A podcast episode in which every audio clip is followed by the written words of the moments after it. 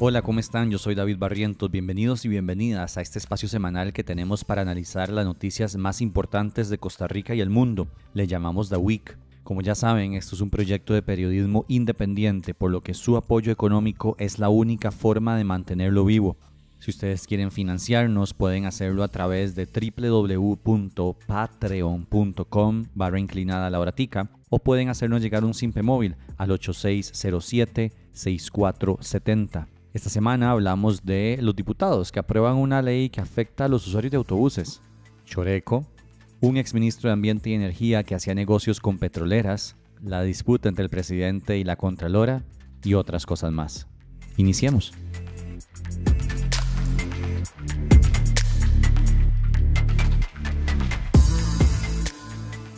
Esta semana varios medios de comunicación informaron sobre la relación contractual entre Roberto Dobles, exministro de Ambiente y Energía, y un grupo empresarial petrolero con intereses en nuestro país. Dobles además fue presidente de Recope y del ICE y tiene fuertes relaciones con dirigentes del Partido Liberación Nacional. Según documentos expuestos por La Nación, el exministro firmó un contrato de asesoría con Malone Oil en 1999. Un año después, la empresa obtuvo una adjudicación para explorar la existencia de petróleo y gas natural en seis bloques terrestres ubicados en la zona norte del país. Ese acuerdo comercial finalizó en 2001. En 2006, Dobles asumió el puesto de ministro de Ambiente y Energía en el gobierno de Oscar Arias. Allí atendió gestiones de Malone Oil, según admitió Pedro Oller, representante legal de esa empresa.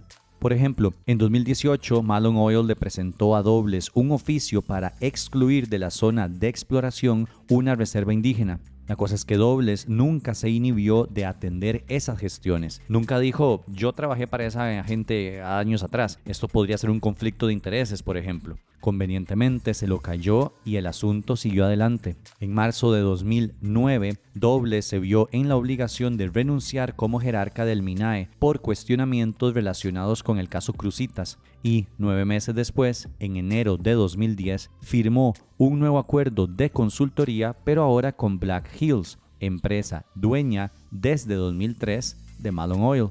Doble se comprometió a gestionar reuniones con el entonces presidente Arias, sus asesores y cualquier funcionario clave para concretar la exploración petrolera en Costa Rica. También indica el contrato que Dobles se comprometió a buscar acercamientos con el gobierno que asumiera el poder en mayo de 2010. Es decir, Dobles firmó un contrato de lobista, pero nunca informó a la opinión pública sus intereses reales. Incluso siendo ministro del MINAE, omitió informar que él había trabajado para Malone Oil. En una entrevista con La Nación, Dobles intentó ocultar el contrato de 1999, pero al mencionarle documentos terminó aceptando la relación. En 2018, el MINAE archivó la adjudicación a favor de Malone Oil, pues nunca sacaron los permisos ambientales para la exploración. En 2021, Dobles acudió a una corte en Denver para reclamar decenas de millones de dólares por supuesto incumplimiento de contrato. Pero el asunto no queda ahí. Esta semana también se dio a conocer que los tentáculos de dobles siguen activos detrás de la actividad petrolera en Costa Rica, pues el gobierno actual lo llevó a una reunión con el gobierno de Noruega para valorar la extracción de petróleo y gas natural.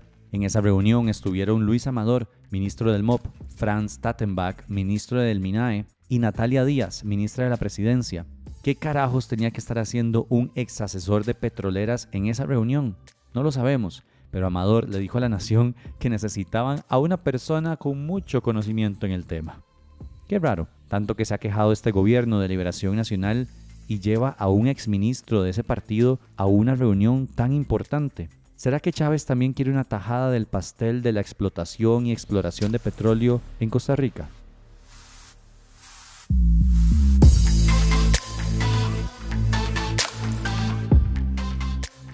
Choreco volvió a meter las patas.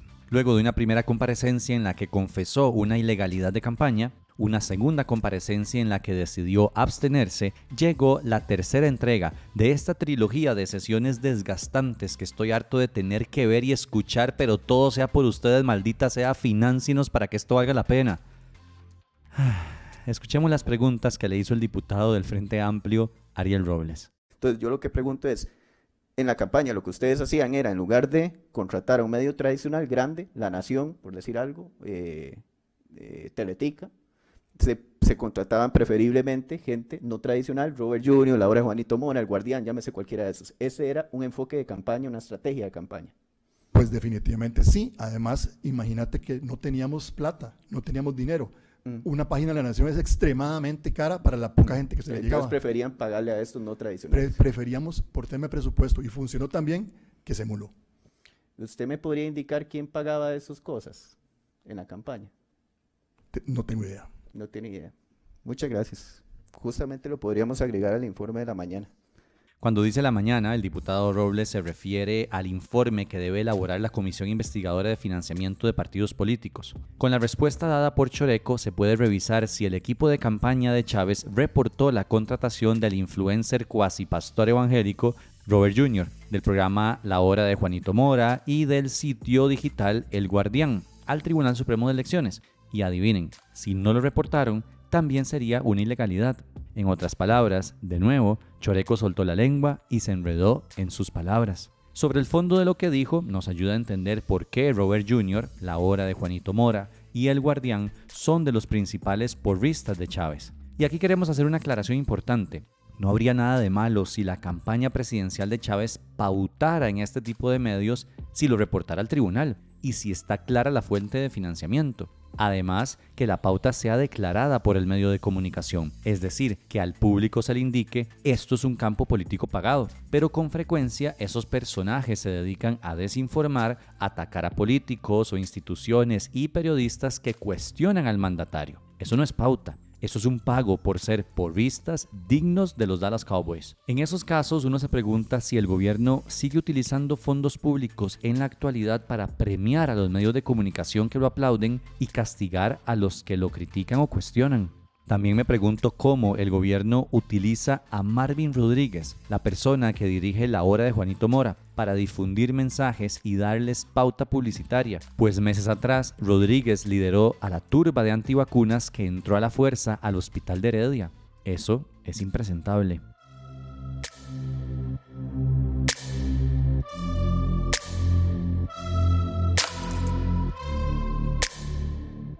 Ahora hablemos del poder de los autobuseros para que se legisle a su favor. No importa cuál sea el partido político que esté en el poder, siempre lo logran. Llevan años atravesando el caballo a la sectorización de rutas, al cobro electrónico, a las licitaciones abiertas para renovar concesiones y a la modernización de las flotillas. Por ejemplo, en octubre de 2016, el gobierno de Luis Guillermo Solís frenó el proyecto para sectorizar las rutas de autobús y así reducir el número de unidades que entran al centro de San José, reducir los tiempos de desplazamiento y la congestión vial. Para ese entonces, el plan ya tenía 17 años estancado. En el gobierno de Carlos Alvarado se les renovaron las concesiones con un proceso hiper secreto en el que no quisieron revelar algunos de los factores que pesaron en esas renovaciones. Por eso decimos que no importa el color del partido que esté en Zapote, los autobuseros siempre ganan. La última victoria la tuvieron esta semana, cuando 38 diputados y diputadas del Partido Liberación Nacional, Progreso Social Democrático, Nueva República, Liberal Progresista y Unidad Social Cristiana votaron a favor en segundo debate la ley para garantizar el servicio de autobús para los usuarios, que en realidad debería llamarse Ley para garantizar el servicio de autobús para los autobuseros. ¿Por qué? Los legisladores aprobaron que se extienda por un año la vida útil de las unidades para paliar supuestamente los efectos de la pandemia sobre los autobuseros. De esa forma, los vehículos modelos 2007 y 2008 que debían ser sustituidos este año podrán seguir en circulación. Básicamente, los empresarios dicen que los efectos de la COVID-19 redujeron sus ingresos y eso les impide cambiar los buses viejos. Sin embargo, la demanda en los servicios de autobús se normalizó desde hace tiempo, pues ya no hay restricciones de movimiento y muchas empresas dejaron el teletrabajo. Los únicos diputados que votaron en contra fueron los seis del Frente Amplio y Andrea Álvarez del Partido Liberación Nacional. La Defensoría de los Habitantes se opuso a esta ley. Y para terminar con un poco más de contexto, al inicio de este gobierno, los autobuseros intentaron ampliar de 15 a 20 años la vida útil de los buses, pero en esa ocasión, de milagro, no lo lograron.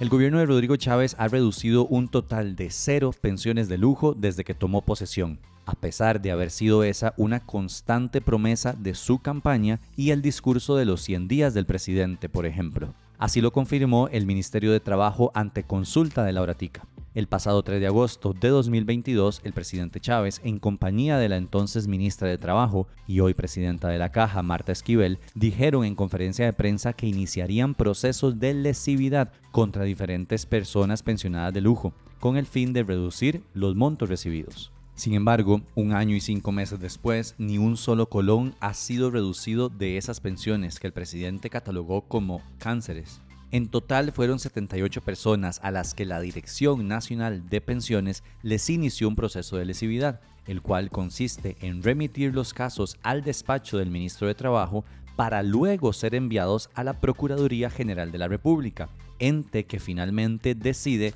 si se presenta la causa judicial, porque es el abogado del Estado. Estos 78 casos fueron remitidos a la Procuraduría durante el periodo del 25 de octubre al 23 de diciembre del 2022. La Procuraduría solicitó el 19 de septiembre de 2023 una ampliación de información sobre estos procesos con el fin de remitirlos a las instancias judiciales. Sin embargo, según nos confirmó la misma Procuraduría, no ha recibido respuesta alguna a esa solicitud de ampliación de información. El Ministerio de Trabajo dice que la Dirección Nacional de Pensiones remitió el 18 de diciembre del 2023 un grupo de 22 casos al despacho del ministro, con la información adicional solicitada por la Los restantes 47 casos están en proceso, pues requieren una revisión del Departamento de Pagos y la emisión de una certificación con la información solicitada. Es importante indicar que, según nos dice el Ministerio de Trabajo, de los 78 casos que se tramitaron en 2022 por concepto de lesividad, a la fecha se registran 9 personas fallecidas, por lo que no se continuará con el proceso de lesividad en estos casos. Pero ¿qué tiene que decir el Ministerio de Trabajo al respecto de todo este tema? Hablamos con el viceministro Juan Manuel Cordero. ¿Usted me puede decir cuántas pensiones de lujo ha reducido el Poder Ejecutivo actual? En este momento se ha iniciado impulso procesal de 78 casos. No, no. ¿Cuántas ha reducido? No, es que le indico, es, es una divergencia de criterios, David. Es que es un tema concatenado desde el punto de vista de un proceso judicial. Claro. ¿Verdad? Pero usted, que creo usted- que, que yo, yo, ahí yo, yo, yo estoy claro. tenemos Yo estoy, una óptica distinta. yo estoy claro con eso y creo que usted puede entender mi pregunta. Es decir, em, mi pregunta es, por, o sea, ¿cuántos ha reducido el gobierno? Y usted me dice, de, no, es que es un proceso judicial, pero es que justamente, justamente por eso yo pregunto como pregunto. Porque el gobierno no puede reducir ninguna pensión de lujo. Ninguna la puede reducir el gobierno. ¿Verdad? Entonces, se puede reducir a través de eh, la Asamblea Legislativa, por ejemplo, eh, con sus diferentes eh, leyes. La puede- las puede reducir la Sala Constitucional, si dicta algo, o las puede reducir un juez o una jueza de la República. Es que yo se lo pongo de esta manera, no lo puede no lo puede reducir un juez de la República si el Ministerio del Trabajo y la Procuraduría no lo presentan. Claro, pero la decisión final del juez. Es decir, el... el Sin el impulso procesal, el juez no puede resolver. ok. También consultamos a la Procuraduría General de la República, pero al no tener la información completa, lo único que nos dijeron fue que el Ministerio de Trabajo aún no la envía, es decir, aún no se han elevado a procesos judiciales este tema de la lesividad. Es claro que la promesa de Rodrigo Chávez fue puro humo, porque ni se puede hacer un referéndum en esa materia, como lo prometió, ni se puede llevar el tema a la Corte Interamericana de los Derechos Humanos, como lo prometió, y tampoco se ha iniciado ningún proceso judicial contra los pensionados de lujo. Puro humo de un presidente populista que dice lo que a la gente le gusta escuchar, pero nada más. Y no me malentiendan, aquí yo no estoy defendiendo las pensiones de lujo, por mí que les reduzcan toda esa millonada que reciben, pero me molesta de igual manera un presidente que simplemente promete y promete y promete cosas que sabe que no puede cumplir. Pero bueno, en un año volveremos a preguntar, a ver si logró reducir alguna.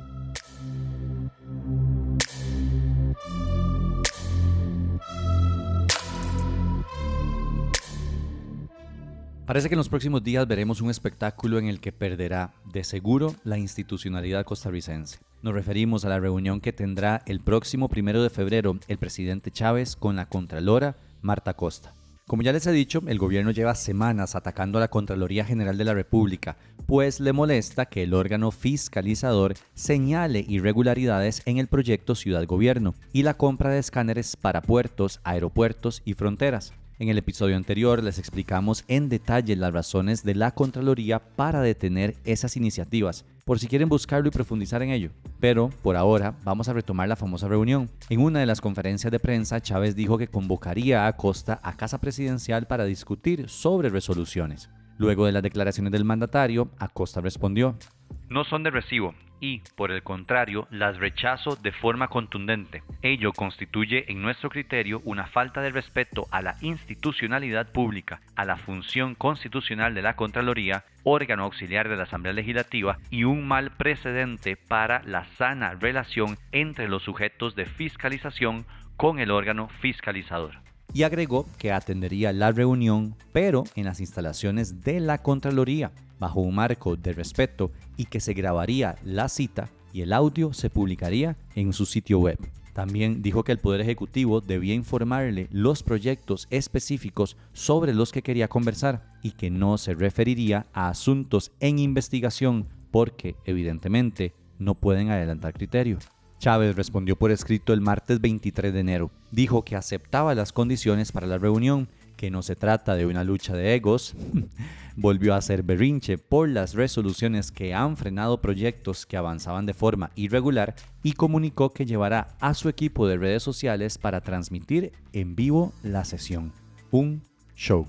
Además, el miércoles 24 de enero, Chávez desacreditó a la Contralora y la llamó un mando medio. Ahora sí, una reunión donde todo el pueblo de Costa Rica pueda oír al presidente de la República en su oficina, la de oficina de ella, y a la Contralora General de la República, un mando medio, discutir temas que sí son absolutamente jerárquicos. Mando medio.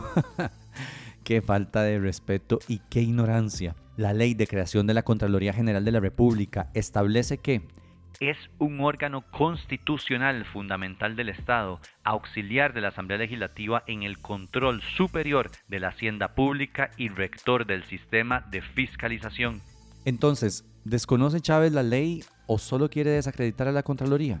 Desde ya, augura una reunión en la que el presidente y sus ministros confirmarán su desconocimiento del marco jurídico costarricense, reiterarán desinformación y lanzarán, una vez más, ataques solapados a la Contralora y su equipo. Estoy seguro que la Contralora tratará de mantener las formas y basará sus manifestaciones en criterios técnicos y jurídicos y que serán firmes en sus posiciones como ente fiscalizador. No obstante, es muy difícil para la institucionalidad salir ilesa de un episodio de ese tipo, pues abona a la polarización y alimenta posturas poco informadas que atacan a la Contraloría. Estaremos atentos.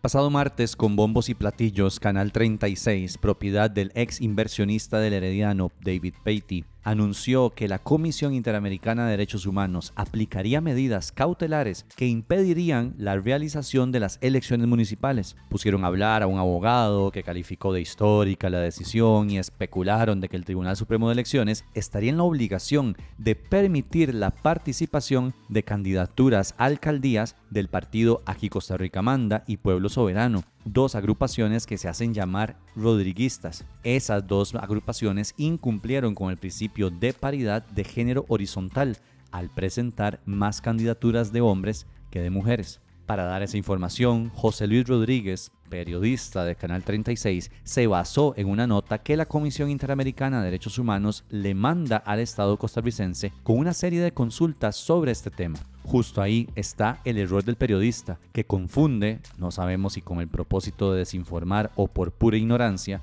una simple y ordinaria consulta con una medida cautelar.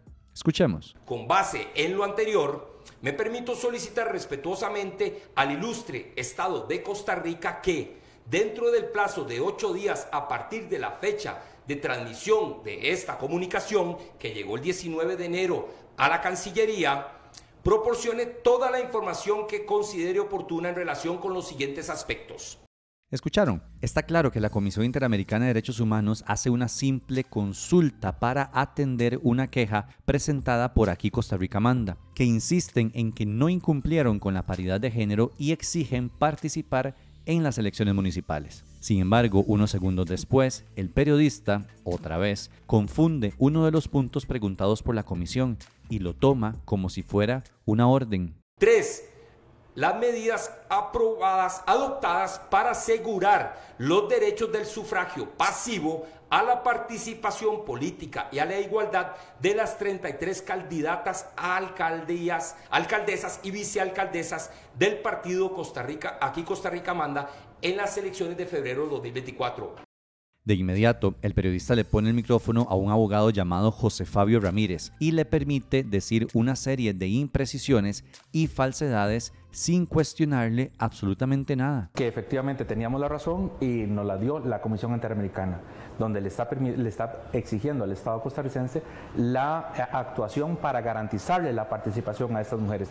El miércoles, el mismo periodista aparece en el Tribunal Supremo de Elecciones para entrevistar a un vocero de esa institución y, en plena entrevista, el funcionario le hace ver su error. El episodio es un congojón. Le leo esto, don, don Andrei, porque este punto 3, creo que muchísima gente, no sé si se está confundida o no sé si tal vez entre muchos pueden haber que tal vez no le han dado la lectura correcta. No es que muchos estén confundidos o muchos no le dieran la lectura correcta. Como dice el periodista, la verdad es que él no le dio la lectura correcta y ayudó a confundir probablemente a cientos de personas. ¿Qué quiere decir eso? Bueno, ¿Qué significa eso, perdón? Justamente quiere decir que el Estado informe sobre ese aspecto en particular. Vea usted que eh, a partir del, del documento que usted lee, dice que informe las medidas adoptadas, o sea, en el pasado. ¿Por qué? Porque es una petición de información. Oh, ok, perdón, ahí voy. No son las medidas adoptadas para garantizar que ellas estén ahora en febrero del 2024. Correcto, porque es una petición de información, ¿verdad? Y entonces yo informo de lo que he hecho, que eso es la naturaleza de las peticiones del artículo 41, ¿verdad? Dar cuenta de lo que se ha hecho en relación con un punto en específico. Canal 36, propiedad de Peiti, quien fue investigado por legitimación de capitales y narcotráfico en 2015, no rectificó esa información. Nunca dijo nos equivocamos, corregimos, disculpen, confundimos la Comisión Interamericana de Derechos Humanos con la Corte Interamericana de los Derechos Humanos. Nada. La misma Corte le aclaró a la prensa que no están valorando ningún asunto relacionado con las elecciones municipales de Costa Rica, que ninguna persona puede acudir directamente a la Corte sin pasar primero por la comisión y que la comisión es un órgano autónomo. Este grupo de estos partidos políticos están quemando la casa con tal de quedarse con alfombra.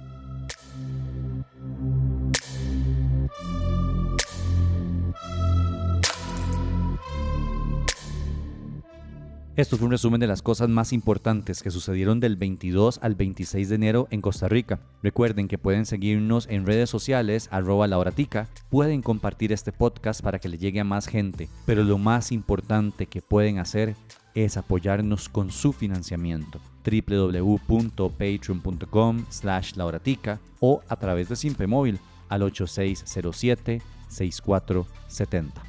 Un abrazo.